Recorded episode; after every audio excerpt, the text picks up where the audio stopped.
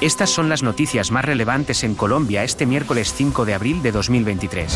Se cree que bandas brasileñas están detrás del aumento de la violencia en la zona trifronteriza entre Colombia, Brasil y Perú, ya que luchan por el control del corredor de tráfico de drogas.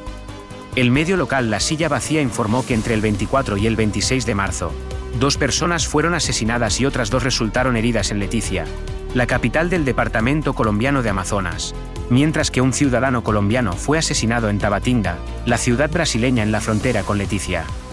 Las autoridades sospechan que los autores de los ataques están conectados a grupos brasileños de Tabatinga, que se han establecido en Colombia. La violencia es el resultado de una disputa entre el Comando Rojo y los Crías, dos organizaciones criminales brasileñas, siendo la primera aliada con grupos colombianos, incluyendo a los caqueteños. Los asesinatos aumentaron en un 33% en 2022, con 32 asesinatos registrados, según la Policía Nacional de Colombia. En 2022, Colombia fue el país más mortífero del mundo para los defensores de los derechos humanos, representando el 46% del total global registrado el año pasado, según un informe de Frontline Defenders.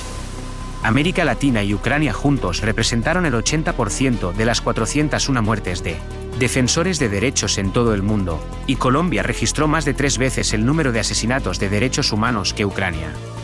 Los defensores que trabajan en la protección de la tierra, el medio ambiente y los derechos de los pueblos indígenas fueron los más frecuentemente objetivo de la violencia.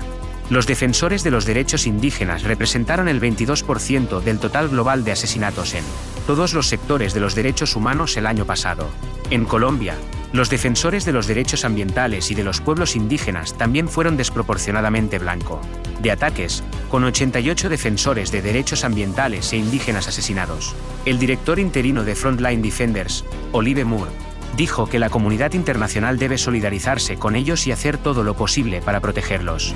Después de siete años de disputas diplomáticas y cierre de fronteras, Venezuela y Colombia finalmente están viendo los beneficios de los lazos renovados.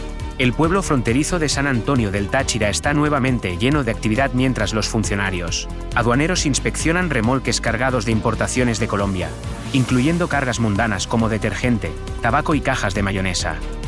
Emilio Gutiérrez, propietario de un almacén que tuvo que reubicarse en Colombia debido a los cierres, está emocionado de haber reabierto su negocio y cree que la frontera volverá a ser una de las más concurridas de América Latina. El comercio entre los dos países había alcanzado los 7 mil millones de dólares en 2007, pero se redujo a solo 300 millones de dólares en 2021 debido a tensiones diplomáticas. Sin embargo, con las recientes mejoras en las relaciones, se espera que el comercio formal aumente significativamente, trayendo empleos y beneficios económicos a ambos países.